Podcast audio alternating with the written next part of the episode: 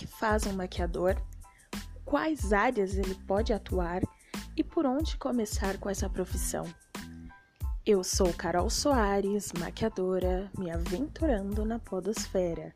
Sejam bem-vindos ao Parler de Boutique.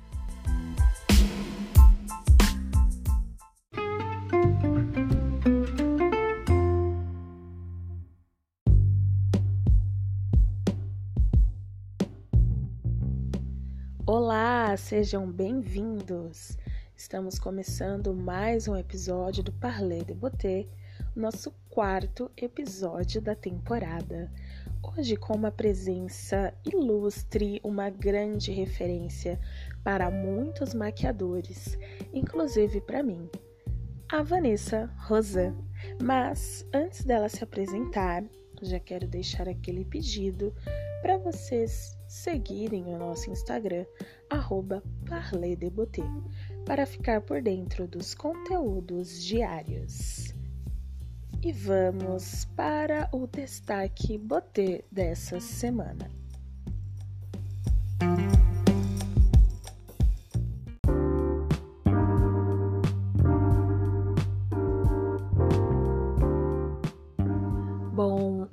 Destaque botê dessa semana vai para o documentário Skin, feito por Beverly Naya, é, uma atriz que busca a beleza em todas as suas formas. Ela volta à Nigéria, né, o país dela de origem, e explora o impacto da cor da pele né, na sociedade. Esse documentário é muito rico, é um documentário é, classificado como documentários socioculturais, é um documentário muito importante, disponível na Netflix.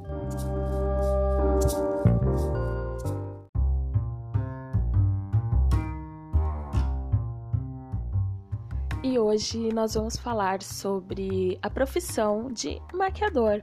E eu convidei ninguém menos do que Vanessa Rosan para conversar um pouco com a gente sobre essa profissão. Ela que é uma grande referência para todos nós maquiadores e entusiastas da área também. Por favor, Van, se apresente para nós. Oi, Carol, obrigada pelo convite. Adorei o seu novo projeto, que ele seja um sucesso, certamente vai ser. E estou muito feliz em contribuir. Bom, eu sou a Vanessa Rosan, eu sou maquiadora, sou mãe, sou professora, sou empreendedora, sou crocheteira e faço granola também. e, bom, estou no mercado há 20 anos. O Liceu de Maquiagem, que é a escola que você conhece, que você é nossa é, excelentíssima aluna, foi nossa excelentíssima aluna, tem 11 anos e há 12 anos eu gravo e participo do programa no SBT chamado Esquadrão da Moda, que é o único programa que traz maquiagem e moda na televisão aberta de forma acessível para todas as pessoas. E é isso. Maravilhosa, né? Apenas. E para mim é uma grande honra fazer parte do liceu, né, como ex-aluna e né, fazer parte dessa história dos 11 anos de liceu. É, eu só tenho a agradecer por todo o aprendizado que eu tive lá. E, Van, conta pra gente um pouco é, quando surgiu essa vontade de se tornar maquiadora e quais foram os primeiros passos que você deu nessa carreira de maquiadora? É, por onde você começou? Bom, Carol, na verdade, assim, não teve um momento que surgiu uma vontade de se tornar maquiadora. Por muito tempo depois que eu já tinha cursado maquiagem, curso técnico de maquiagem, curso técnico de cabelo, e que eu já trabalhava com maquiagem, que era a minha principal fonte de renda, eu ainda me via como publicitária, porque é a minha formação original. E eu trabalhei na área, então nunca passou na minha cabeça. Eu já fiz um pouco de tudo, já trabalhei com máquinas agrícolas, já entreguei panfleto, já trabalhei em eventos. E eu, quando decidi fazer publicidade, tive esse privilégio de poder escolher e fazer uma faculdade, que é um privilégio no Brasil. Eu não sabia muito bem o que fazer, estava meio entre moda, jornalismo, publicidade, e acabei fazendo publicidade Mas te confesso a real que eu entrei sem nem saber o que, que eu ia fazer da vida. Tipo, eu fui meio que. Vou fazer isso daqui. E. Bom, e aí eu trabalhei em agência. E eu gostava muito dessa parte de cor, de criação. Era uma agência muito pequena, então eu fazia de tudo, desde o atendimento ao cliente até a criação, é, a execução do projeto e a entrega. Isso foi legal porque me deu um, um bom conhecimento de, né, de toda a parte gráfica e da parte visual, mas eu sabia que não era exatamente isso que eu gostaria de fazer para o resto da vida. E eu acho que a gente nem tem que ter essa pretensão de achar que a gente vai fazer uma coisa pro resto da vida. Eu, por exemplo, nem acho que eu vou ser maquiadora pro resto da vida. Bom, e aí eu decidi sair desse lugar que eu estava, entrei como trainee, depois eu fui efetivada nessa empresa, decidi sair e tentar outra coisa. Meu sonho era fazer o curso de fotografia no Senac, e eu fui atrás desse curso, eu entrei lá, olhei as, as opções de curso, e era um curso longo, na época era um, um momento que estava mudando o material do curso de analógico para digital. E por que, que eu estava interessada em fotografia? Porque na faculdade eu tive dois anos de fotografia, mas fotografia analógica, revelação em laboratório, revelação do filme, controle da luz, e era uma coisa que me fascinava muito. Então eu fiquei com aquilo na cabeça, com aquele desejo de ser fotógrafa e de trabalhar com textura, com luz, com sombra, que é o, a grande coisa, né, grande objeto da fotografia, na minha opinião, né? E aí eu fui tentar fazer, mas o material era muito caro, o curso era inacessível para mim, eram mais dois anos estudando e naquele momento eu não podia cursar. Tá aí uma coisa que eu nunca mais voltei a pensar, fazer um curso de fotografia. Talvez, hein? Olha só. É, revendo a história, né? E aí eu vi que tinha um curso técnico de cabelo e conversando com a minha mãe, que é uma pisciana maravilhosa, que hoje é minha sócia no liceu, que sempre esteve muito parceira, muito é, não só mãe como muito amiga e, e, mãe de todos, uma mulher muito generosa. Poderia fazer um podcast só só falando sobre ela. Ela falou: ah, a gente pode pensar em montar um negócio, sei lá, abrir um salão, alguma coisa assim. De repente faz o curso, né? E aí eu fiz o curso também, mais uma coisa que eu fiz meio que sem saber onde ia dar. Falei, eu vou fazer esse curso. E na minha cabeça eu pensei: se tudo der errado, esses oito meses de estudo, eu pelo menos vou saber pintar o meu cabelo, cortar meu próprio cabelo, ou vou poder pintar e cortar cabelo em qualquer lugar do mundo e não passarei fome, sabe? E era um pouco essa essa ideia que eu tinha. E aí eu fiz o curso técnico de cabelo no Senac, na época tinha um centro deles só de cursos de beleza na Rua Frei Caneca, aqui no centro. E eu me formei lá e no meio do curso de cabelo, abriu o curso de maquiagem no período da tarde. Como eu já estava me dedicando, eu comecei né, a me entregar para essa, para essa área da beleza. Sempre me interessou. Minha avó materna é costureira, hoje não mais, porque ela já não costura, não... mas eu cresci com ela e vendo os, os as revistas, né, Moda Moldes e todos aqueles editoriais de noiva dos anos 80 e ela produzindo as noivas e fazendo os vestidos e os bordados. Então sempre foi um mundo muito mágico para mim, mas eu não sabia muito dar um nome para ele, né? Eu tive um grande mestre que foi o Beto França, que é um maquiador fantástico, um maquiador muito especialista em maquiagem artística, mas também em social em aerógrafo. Ele é tipo um cara assim fantástico, sério, e muito generoso também. Tem que ser para ser professor, você tem que ser muito generoso, né? E daí o Beto meio que abriu essa porta da maquiagem para mim e me fez ver com outros olhos. E um dia ele foi dar um curso de automaquiagem e me levou. E eu fui de assistente e olhei como ele fazia. Daí a gente saiu de lá e passou na MAC. Tinha acabado de abrir a loja do Iguatemi e chegando lá eles estavam contratando Obviamente o Beto me indicou, ele tinha outros alunos ali que tinham estudado com ele que estavam já trabalhando. E assim eu fui parar, meio que sem saber, lá na primeira loja da máquina no Brasil, no Iguatemi. E, bom, e corta para seis anos de como maquiadora. Os seis primeiros meses eu fiquei na, na loja do Iguatemi como vendedora. Foi muito enriquecedor esse esse momento, porque tudo que eu achei que eu sabia no Senac e que eu efetivamente tinha aprendido, eu tive a chance de colocar em prática e saber se funcionava ou não. Então, acho que me deu a parte prática que eu precisava, mas, claro, muito pouco ainda, seis meses não é nada, né? Eu falo que cinco anos é o mínimo para você se ver como maquiador e falar, eu sou um maquiador. Porque você precisa experimentar, experienciar várias situações. E é preciso tempo, né? Então acho que a gente tem que ter muita um coração no lugar nesses tempos em que todo mundo quer ser famoso e quer seguidores e quer influenciar os outros e isso é muito perigoso quando é feito de forma leviana ou até rápido demais. Mas enfim, vamos voltar ao assunto que essa é outra história. E aí eu depois fui para a área de treinamento da MAC, onde eu fiquei três anos como treinadora e fazendo paralelamente o, papel de porta-voz da marca. E depois de três anos, a marca abriu o, a vaga de porta-voz e aí eu virei maquiadora é, oficial da marca, não sei qual é o nome.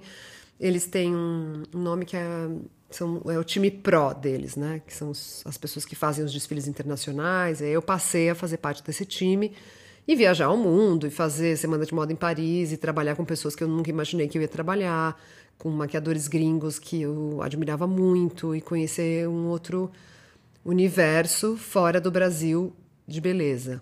Mas eu confesso que eu sempre tive dificuldade de me encaixar como maquiadora dentro do mercado da moda né, daquele momento, porque, um, eu não fazia cabelo, então eu só fazia maquiagem.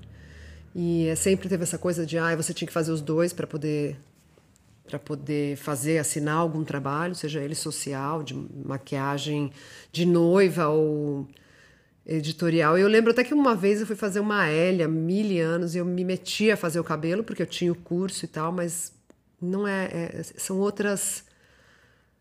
São é, outras habilidades que você tem que ter, né? O cabelo é uma coisa tridimensional que você tem que construir, é uma questão de arquitetura. E a maquiagem é muito mais é, você olhar os volumes que já existem. E óbvio, trabalhar em cima deles. Né? Você não, ó, é sim, a gente constrói, mas eu não, eu não vejo maquiagem como ter que destruir tudo e refazer, sabe? Eu acho que a gente trabalha em cima do que já existe, sempre aprimorando, melhorando, trazendo o melhor daquilo, daquela estrutura óssea, daquele, daquela estrutura tridimensional que já existe ali. Bom, e aí surgiu nessa história toda Esquadrão da Moda, e daí a vontade de ter uma escola, de ter um espaço onde eu pudesse lecionar, aprender, trocar, onde eu pudesse promover N encontros, e surgiu o Liceu de Maquiagem. Daí, 12 anos depois, aqui estou eu falando com você. então, você me perguntou quais eram os meus primeiros passos na carreira, mas eu contei tudo. E é isso. E como falamos do Liceu de Maquiagem, é, queremos saber um pouco da história do Liceu. Você é a dona do Liceu de Maquiagem, né? Que é uma das melhores escolas de maquiagem do Brasil se não a melhor, eu sou suspeita a falar. É, eu gostaria de saber quando surgiu a ideia de criar a escola e de ensinar outras pessoas, né, de formar profissionais para o mercado de maquiagem? A história do liceu, ela começou de uma forma, deixa eu até pôr o microfone aqui mais perto. Ela começou observando o mercado. Então eu viajava pela MAC e eu observava que as pessoas se interessavam pela profissão maquiador, que até então não era vista como uma profissão. Né? Muita gente que já estava no mercado era autodidata, tinha aprendido, sido assistente de alguém para poder aprender esse ofício.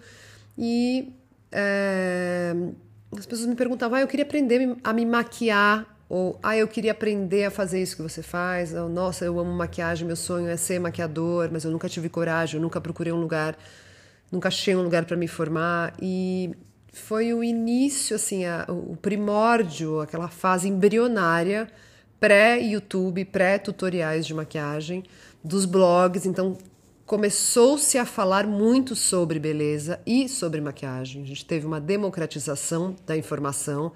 nesse sentido, porque antes a gente tinha mídia impressa e mídia impressa era tinha lá um editorial de beleza, um tutorialzinho de make, um passo a passo estático em fotos e não era algo que né, você não podia ver todos os segredos ali. Tinha uma coisa sempre que estava num um conhecimento de poucos e com a demo, opa, e com a democratização da informação, com os tutoriais, é, com os blogs de make especializados de beleza, isso aumentou, despertou o interesse e levou também as marcas de maquiagem a começarem a se instalar no Brasil, as marcas gringas, as marcas nacionais se reinventarem, novas marcas nacionais é, que surgiram desde então. Então era um mercado que estava bem aquecido. O mercado da beleza sempre foi um mercado é, aquecido, mas que teve esse boom. Enfim, começou a surgir produtos como primer, produtos que a gente nunca usava, imaginava antes dos anos 2000 e que isso foi, né, mesmo iluminador, era uma coisa sombra e luz, fazia isso no teatro para para make drag, mas não, quase não se fazia isso para social. E aí isso foi né, acontecendo e eu fui percebendo que tinha um grande interesse. Eu pensei, eu acho que eu, se eu montar uma escola vai dar certo. E então eu fiz todos os esforços que eu tinha dentro de novo do, do privilégio que eu tinha, né? E junto com a minha mãe nós montamos o liceu de maquiagem. E aí começou com aula de automaquiagem. Eu comecei pequeno, tinha só seis cadeiras, e eu fui sentindo o que é que, né, o que, que ia funcionar e o que, que não ia funcionar. E depois, quando já tinha uma certa, já tinha entendido um pouco mais do negócio, porque no, no começo eu realmente fazia um pouco de tudo, dava aula, atendia o telefone, eu administrava os boletos, eu, é, né, então, e aí tudo, acho normal. E aí depois surgiu o curso de formação, que eu me dediquei muito. Nessa época eu lembro que eu até saí do esquadrão para poder me dedicar, para montar um curso muito completo, um curso que a pessoa tivesse a segurança de sair desse lugar e dizer, eu sei maquiar, né? E acho que isso fez com que a escola durasse todo esse tempo e também fez com que os nossos alunos, é, assim como, né, como você pode dizer, fossem para o mercado muito preparados e se destacassem muito. Então, a gente tem vários alunos que a gente se orgulha de todos, tem mais alguns que é, acabaram sendo treinadores de marca ou se destacaram no mundo da moda. E isso, assim como não só como os que se destacaram, né, acho que todos que se formaram lá têm um feedback positivo da escola e isso me enche muito de alegria porque é um legado, né, é, um, é algo que, que formou uma geração de profissionais de beleza.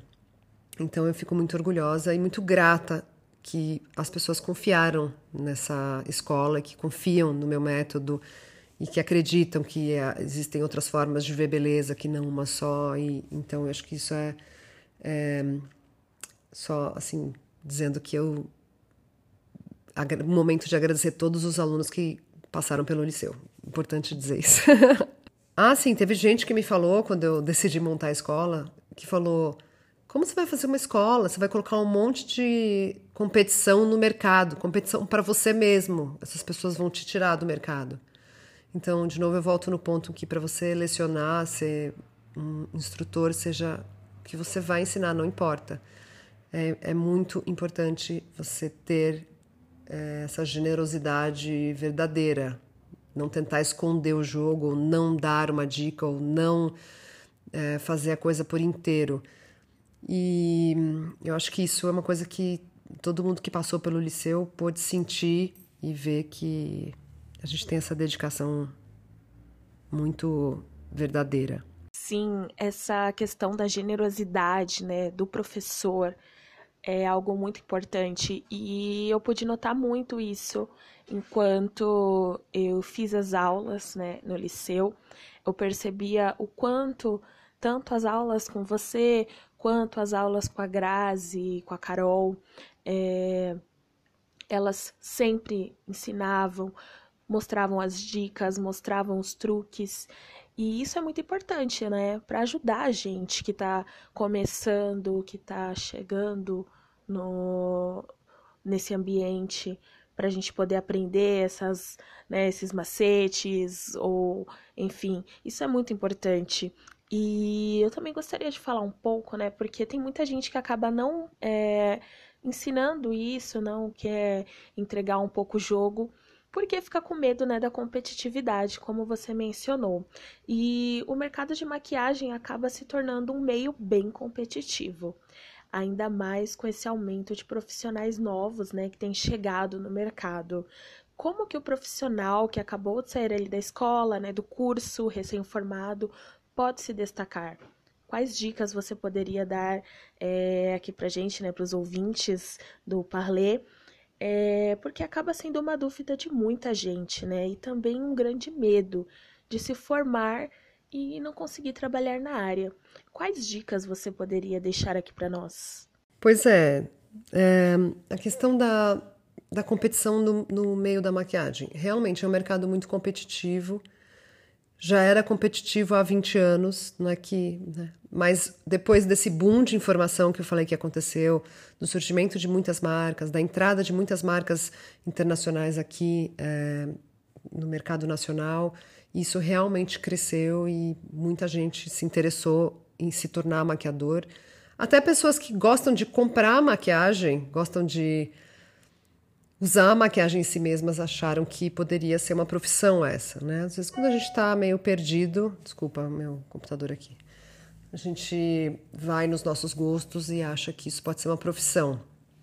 Por exemplo, não é porque eu gosto de comprar roupa que eu vou me tornar uma stylist. Então tem esse, é importante ter essa sabedoria assim.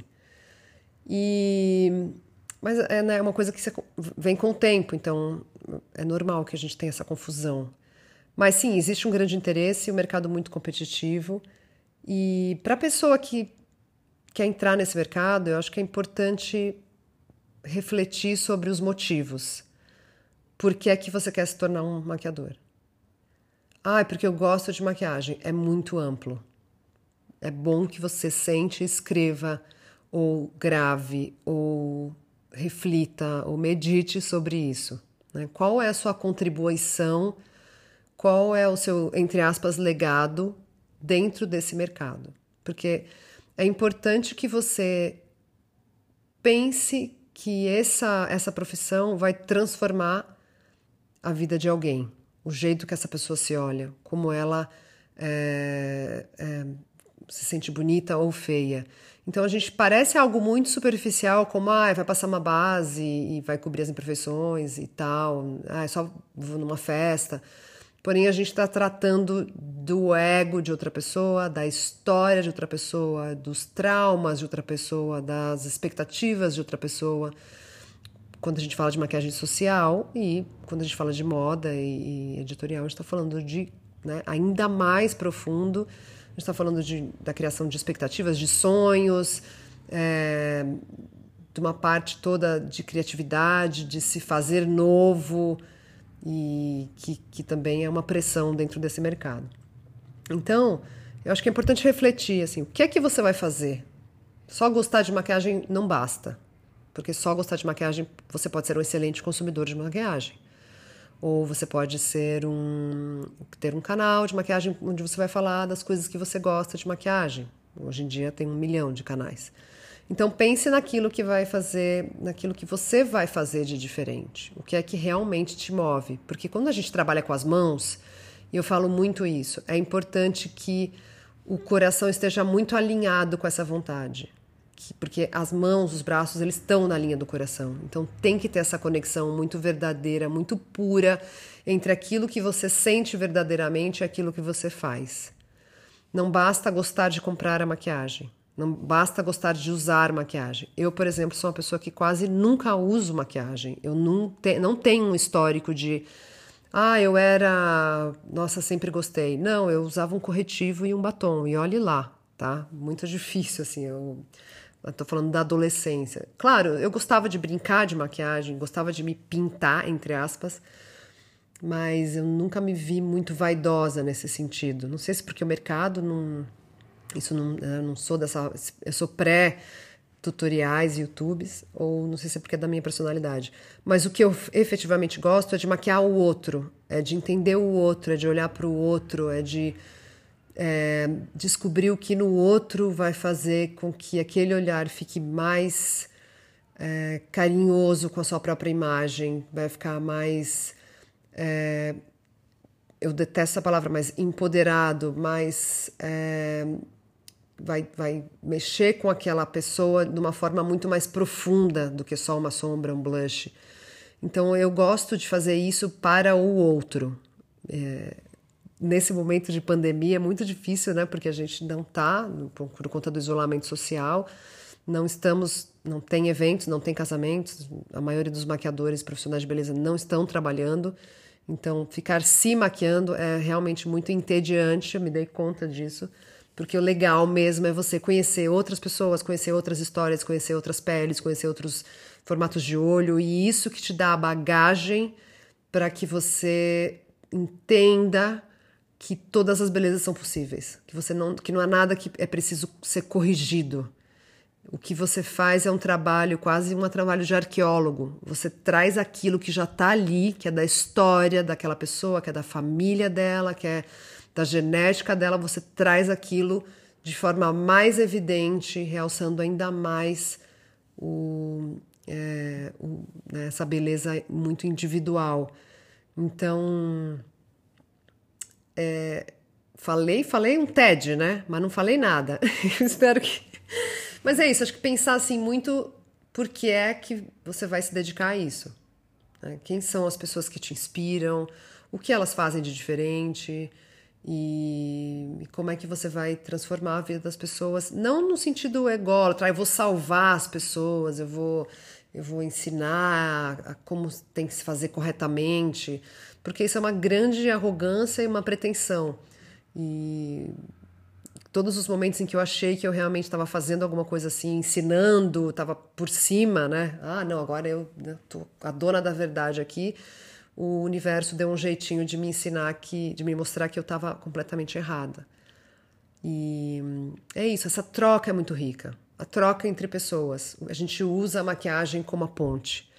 Mas no fundo é isso, você tem que ter essa vontade genuína de deixar que o outro brilhe, que o outro se veja na sua melhor versão, que o outro esteja na sua potência máxima. Mais do que você mostrar o seu trabalho e falar: olha como eu sou foda, olha o delineador que eu sei fazer. É muito mais sobre o outro do que sobre o que você sabe fazer. Por isso eu abomino Pode ser que eu mude de ideia. Mas eu abomino fotos de make, por exemplo, que põe a pessoa de olho fechado, olhando para baixo, e eu não posso ver quem é. Eu não sei como ficou com aquela pessoa de olho aberto. Eu quero ver aquela pessoa. Né? Ou às vezes uma maquiagem que tira todas as características e iguala essa pessoa a todas as outras fotos de Instagram que a gente está cansado de ver super tratadas com ring lights e tudo. O problema não é o filtro nem o ring light, tá, gente? Eu, eu faço uso deles também mas é a saturação disso, a deformação da realidade a ponto de você não conseguir mais se olhar no espelho e lidar com aquilo, porque você se vê no celular tão diferente, você se vê na foto tão diferente, e você vê as outras pessoas tão diferentes, o fundo do olho branco, a pele sem poros, né? Enfim, todas as cores vibrantes. E aí quando você olha no espelho, você não encontra esse encantamento especial. E isso é muito perigoso. Isso é muito perigoso para as pessoas que estão formando é, a sua autoestima, para as pessoas que estão formando sua autoimagem. Então a gente tem que ter muita consciência como profissional de beleza para com as pessoas que a gente influencia. Sejam três pessoas que te seguem no Instagram ou três milhões. O que é que você vai fazer para contribuir, para acrescentar, para modificar, para fazer diferente, para recontar a história da beleza. Não sobre você, sobre o outro. Van, por mim eu ficaria aqui 10 horas conversando com você sobre maquiagem, sobre a profissão é, de maquiador. Assim, você é uma grande referência, volto a dizer. para todos nós e, cara, sem palavras por essa aula, por tudo isso que você nos falou aqui. Sem palavras, sem palavras mesmo, eu te agradeço de coração. O meu sincero muito obrigada. Nossa, Carol, eu que te agradeço. Essa, na verdade, foi uma aula para mim, porque quando eu falo, eu também me escuto, e então eu também me dou conta de várias coisas que eu posso, devo melhorar sempre, é um aprendizado e eu queria te agradecer por ter me chamado para esse bate-papo, desejar o maior sucesso para o seu canal, que eu tenho certeza que tem muitos assuntos aí importantíssimos que você, só você vai saber tratar e vai saber abordar com toda a sua inteligência e com toda a sua vivência. Então, vida longa ao seu canal. E um beijo para todo mundo que está ouvindo. Espero que vocês tenham gostado. Se vocês gostaram, não esqueçam de compartilhar o canal, né, da Carol. É, não é canal, né? Podcast é canal? Não sei, a gente, eu sou de um outro tempo, gente, sou pré-histórica. É, então não esqueçam de compartilhar com as pessoas, é, se vocês gostaram, obviamente, né?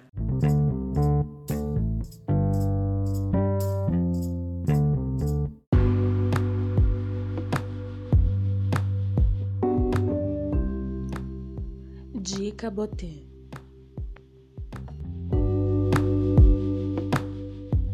Bom, tem muita coisa legal para ler, para ver, para acompanhar, documentários, tem coisas gratuitas no YouTube, tem muita gente legal para seguir quando o assunto é beleza. Mas eu sempre estou nesse viés mais crítico e olhando, tentando ver o que está por trás do que é dado, o que está por trás do que é óbvio, o que está por trás daquilo que a gente está fazendo. Sempre me perguntando por quê, por quê. E, bom, por isso eu indico dois livros aqui. O, o primeiro, mais antigo, chama O Mito da Beleza. A autora é a Naomi Wolf. Foi um livro muito importante na década de 70, mas ele foi reeditado recentemente, então é fácil de encontrar e é obrigatório para quem trabalha no universo da beleza. E o outro que eu comprei mais recentemente, também é um livro mais recente, que se chama História da Beleza Negra no Brasil, Discursos, Corpos e Práticas, da autora Amanda Braga. Também é muito importante a gente um, ler, principalmente com esse recorte do Brasil, porque Naomi Wolf traz um recorte é, norte-americano. E eu é, me interessa muito saber da nossa cultura e entender dos, dos, da nossa miscigenação, dos nossos traços, e daquilo que é nosso, porque é assim que a gente vai combater é, padrões de beleza nocivos, a gente vai discutir questões que são né, muito importantes e que estão arraigadas aí na nossa cultura. É isso, essa é a dica.